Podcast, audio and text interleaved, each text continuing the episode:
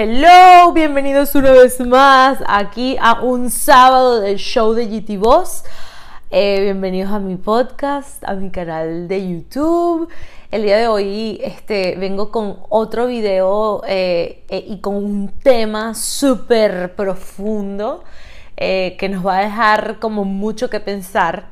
Creo que esto va a ser nada más que un abreboca de todo lo que se puede hablar de este tema, pero como es un tema tan denso, he decidido hacerlo lo más comprimido posible, además que me estoy dando la tarea de tratar de comprimirles los videos lo máximo posible em, para que los puedan ver hasta el final y para que realmente sea provechoso y no se pierdan con tanta cháchara eh, mental que a veces la, la, traigo aquí en los videos. Entonces el título de este video, como ya lo han visto, es el propósito de vida. ¿Cómo saber si estamos cumpliendo con nuestro propósito de vida o con nuestra misión de vida, o siquiera eh, eh, eh, cómo saber si estamos encaminados a cumplir con nuestro propósito de vida, porque de pronto no lo estemos cumpliendo como tal, pero ya estamos como on the road.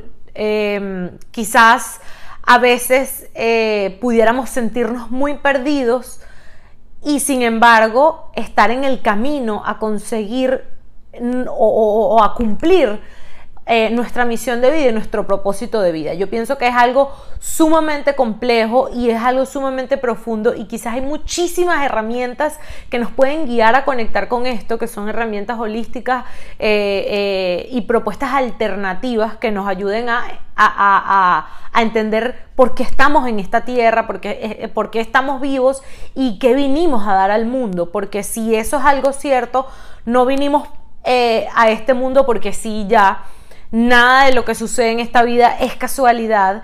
Entonces es por eso que, yo quise venir a, tocar el tema del propósito de vida.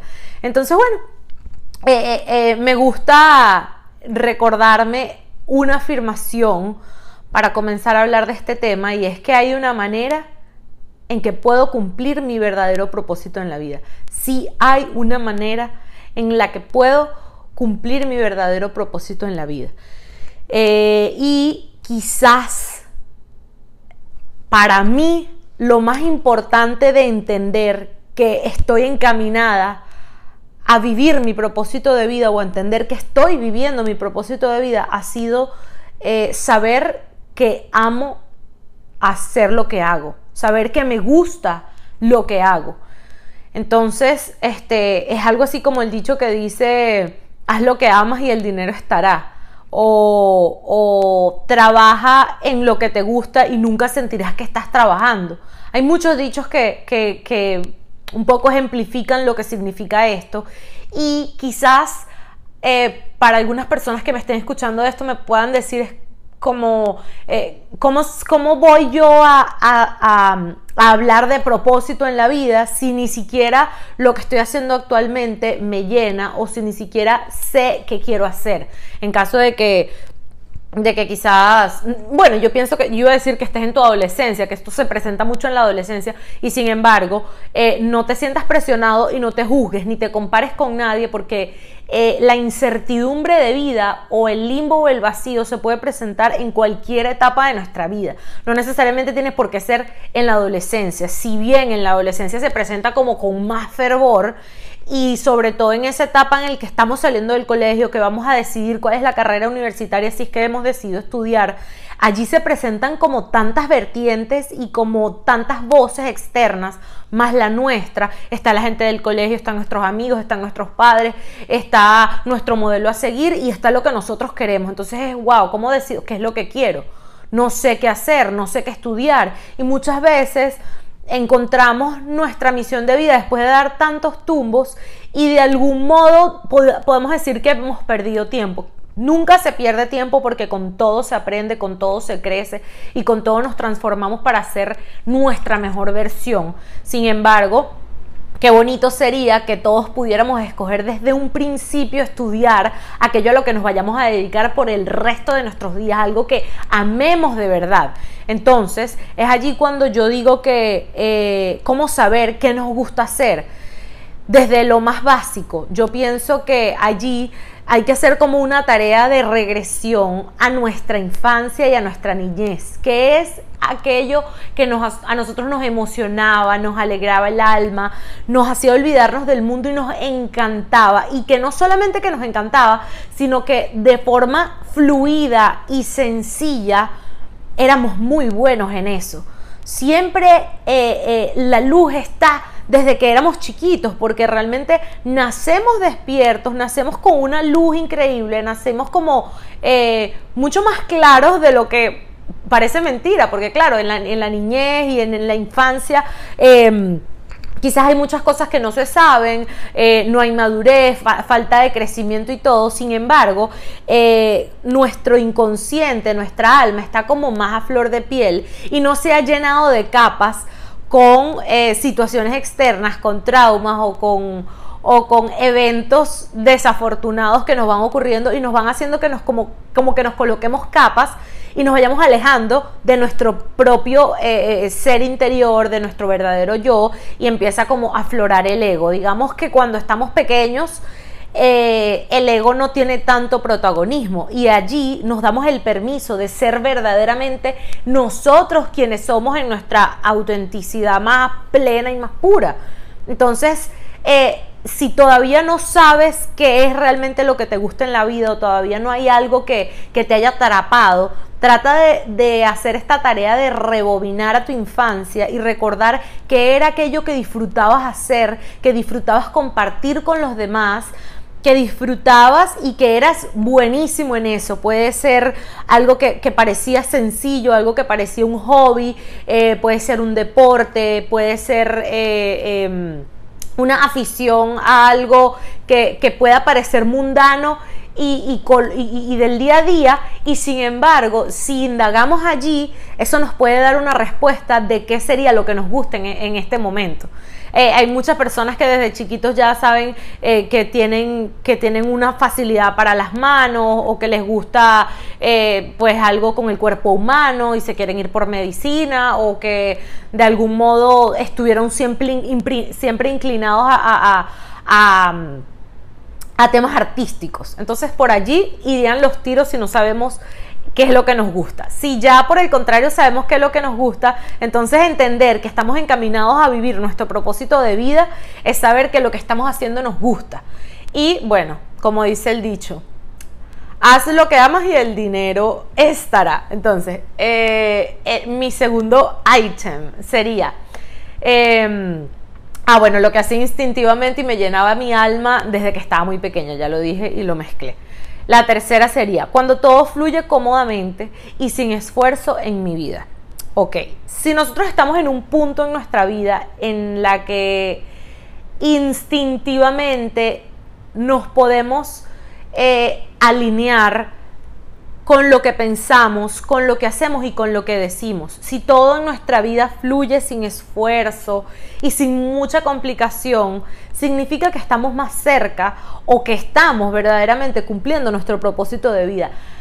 este, muchas veces nos vanagloriamos con estar ocupados y con estar agobiados o agotados por cualquier, cualquier actividad eh, o cualquier desempeño que tengamos en nuestra vida.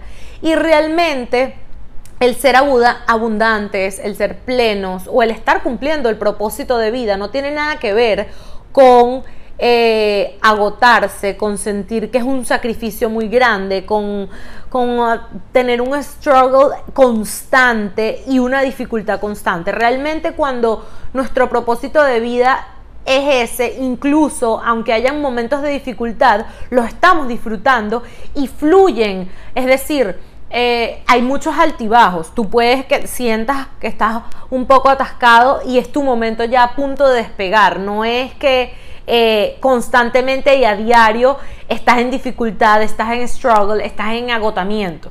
La realidad es que cuando todo fluye cómodamente y sin esfuerzo en nuestra vida es porque estamos alineados con nuestro propósito. La siguiente sería, porque vivo en abundancia y no solo material y económica, sino que siento satisfacción, siento confianza en mí misma, siento optimismo de vida y siento alegría en cada despertar. Realmente el vivir en abundancia es una demostración de que estamos viviendo nuestro propósito de vida. Y la abundancia, como ya lo dije, no tiene nada que ver con cuánto dinero tengamos o, o, bueno, o sea, sí tiene que ver con eso, pero no únicamente tiene que ver con nuestros bienes materiales y con cuánto dinero tengamos en la cuenta o eh, este cuánto dinero tengamos para, para, para comprar eh, cuestiones materiales. O sea, la abundancia no es necesariamente todo lo que es tangible y que va relacionado al dinero y a lo material. La abundancia tiene que ver con eso, a, sentir satisfacción por lo que hacemos, a, a sentirnos contentos y alegres cada día al despertar y al acostarnos. Es cuando vives en agradecimiento y ni te das cuenta que estás viviendo en agradecimiento. Cuando sientes confianza en ti mismo y no tienes que preguntarle a nadie el siguiente paso que vas a dar para poder salir a la vida. Eh, tener confianza en ti mismo es que te levantes todos los días y no tengas que preguntarle a nadie si esta camisa o esta otra camisa, que tengas tanta confianza en ti misma que sabes qué es lo que te quieres poner, ya sabes qué es lo que quieres comer, que no tienes tantas dudas respecto a todo. A veces no sabemos que, no confiamos en nuestro proceso y que no confiamos en la vida y que no confiamos en nosotros mismos eh, y, y significa no confiar tener como una duda constante respecto a todo, una duda y una incertidumbre y una indecisión con todo. Esa gente que es como muy indecisa, que nunca saben qué quieren comer, que nunca saben qué se van a poner, esas personas que antes de salir a la calle se visten tres y cuatro veces. Eh, el significado de eso es falta de confianza en sí mismos. Es como una necesidad de aprobación externa que te dice que hay algo allí que en lo que tú no estás confiando y necesitas apoyarte en alguien más o en algo más. Entonces, esas son maneras de cachar que no estoy confiando en mí, que debo trabajar mi confianza en mí mismo. Entonces, la próxima vez que vayamos a preguntar, frenémonos y preguntémonos a nosotros mismos, ¿soy capaz de salir y soy capaz de decidir por mí misma con rapidez, con decisión, con certeza, con optimismo y con confianza a sí mismo? Entonces, este, eso se traduce en, alegría de vida al despertarnos, al acostarnos y, al, y mantenernos agradecidos por cada pequeño detalle que vivimos. Cuando sentimos que cada cosa es un premio, cuando sentimos que, que parece que desde el más allá nos están dando regalos a diario, esto significa que estamos viviendo nuestro propósito de vida o que nos estamos encaminando a ello. La siguiente sería, cuando lo logro por mí mismo, después de que fue difícil por un tiempo y que no siempre fluyó perfecto. Esto lo estaba diciendo al principio, porque no es lo mismo que vivamos en una dificultad y en una constante, eh, en una constante amargura a diario, por ejemplo, estar haciendo un trabajo que no te llena, trabajando con gente que no te hace feliz y que no te retroalimenta, que no te hace crecer eso te hace como, como tener dificultad y tener trabas a diario. Sin embargo, el crecimiento, el despertar o, el llegar a conseguir ese propósito de vida en algún momento puede ser eh, un camino difícil, puede ser un camino engorroso o de un poco de struggle. Sin embargo, tú mismo logras salir de allí después de un tiempo y luego todo comienza a fluir con naturalidad. Entonces, este es algo que no solo que lograste tú mismo sin pedir tanta ayuda, porque no es lo mismo pedir apoyo que pedir ayuda. A veces la ayuda más bien nos retrasa, porque somos nosotros los que tenemos que estar preparados y darnos cuenta que estamos eh, eh, listos y tener la disposición y las ganas para despertarnos, para activarnos y para salir a volar. Eh, a ver, hay, un, hay, un, hay una fábula, hay un, este, un cuento que es muy esclarecedor en este tema, por si acaso no lo han entendido. Hay veces que, creemos que ayudando mucho a los demás estamos haciendo un bien y que estamos siendo buenas personas y, y nos sentimos muy bien con eso, pero realmente es algo que no hemos visto en nosotros y es cuando ayudamos demasiado a los demás o cuando estamos como intentando salvar a los demás.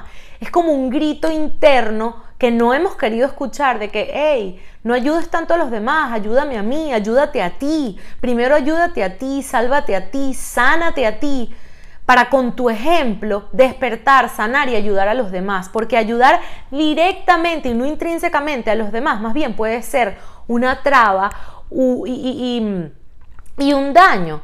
Eh, eh, eh, muchas veces se hace inconsciente, sobre todo los padres. Los padres muchas veces intentan ayudarnos, intentan ayudar a, nuestro, a sus hijos y creen que lo, que lo están haciendo por, por, lo mejor. De hecho, ellos lo hacen porque tienen el amor más grande y es, y es lo que saben que tienen que hacer. Pero en realidad cada quien tiene que luchar sus propias batallas y cada quien tiene que salvarse a sí mismo. Entonces el cuento que les iba a echar era, o la fábula, es de, de una mujer que ve a, un gusano en un su caparazón, en su caterpillar, a punto de, de salir del capullo y convertirse en mariposa. La mujer siempre ve el capullo, siempre ve el capullo y un día este, ve a la mariposa luchando para abrir el capullo. La mariposa está luchando, tratando de abrir el capullo, logra abrir unos pedacitos y luego se queda quieta y no se mueve más. Entonces la mujer dice, oye, yo la voy a ayudar y yo la voy a ayudar a salir de aquí porque creo que no lo está logrando sola. Entonces agarra una tijera, corta el capullo y ayuda a que la mariposa salga rápido. Cuando la mariposa sale, sucede que su cuerpo todavía no estaba completamente formado y sus alas no estaban completamente formadas. Ella se había quedado quieta y había dejado de moverse porque ella estaba haciéndolo a su propio tiempo y a su propio ritmo, porque necesitaba estar un poco más de tiempo en el capullo antes de poder salir a volar. Luego esta mariposa se acortó su tiempo de vida, le costaba muchísimo volar, volaba mucho menos porque el peso de su cuerpo versus, versus la, la, fortaleza o la debilidad de sus alas no le permitían volar y llegar lejos. Entonces, la gran ayuda o la buena intención que tuvo esta mujer en realidad lo que hizo fue eh, imposibilitarle un vuelo fructífero y amplio a la mariposa y no la dejó eh, fluir en sus propios tiempos. Esto es como una fábula para analizarla y es muy bella, es muy explícita y es realmente eso, cuando, cuando alguien está viviendo un proceso muy fuerte y nosotros sentimos la necesidad de ayudarlos, es algo que realmente nos está mostrando sobre todo si la persona no lo está pidiendo, incluso aunque lo esté pidiendo, hay que tener como que un discernimiento positivo para saber cuándo está bien y cuándo no está bien ayudar a los demás. Porque en realidad, en realidad somos nosotros mismos los que nos tenemos que ayudar a nosotros mismos. Y último, last but not least, que nuestro propósito de vida o lo que sea que nosotros estemos haciendo con toda la dicha, con toda la gloria y con todo el amor, no solamente nos esté ayudando a nosotros, sino que sea por un bien mayor y común. Que lo que sea que tú estés haciendo favorezca y beneficie a muchísimas más personas aparte de ti. Con esto vas a tener asegurada una abundancia en todos los aspectos y además con esto tendrás asegurado que estás viviendo tu propósito de vida. Espero que les haya gustado este video. Ya lo terminé, traté de comprimirlo lo más posible, pero no lo logré. Eh, así que no importa nada. Suscríbanse al canal y estén pendientes que todos los sábados se vienen eh, nuevos episodios del show de GT Boss. Bye.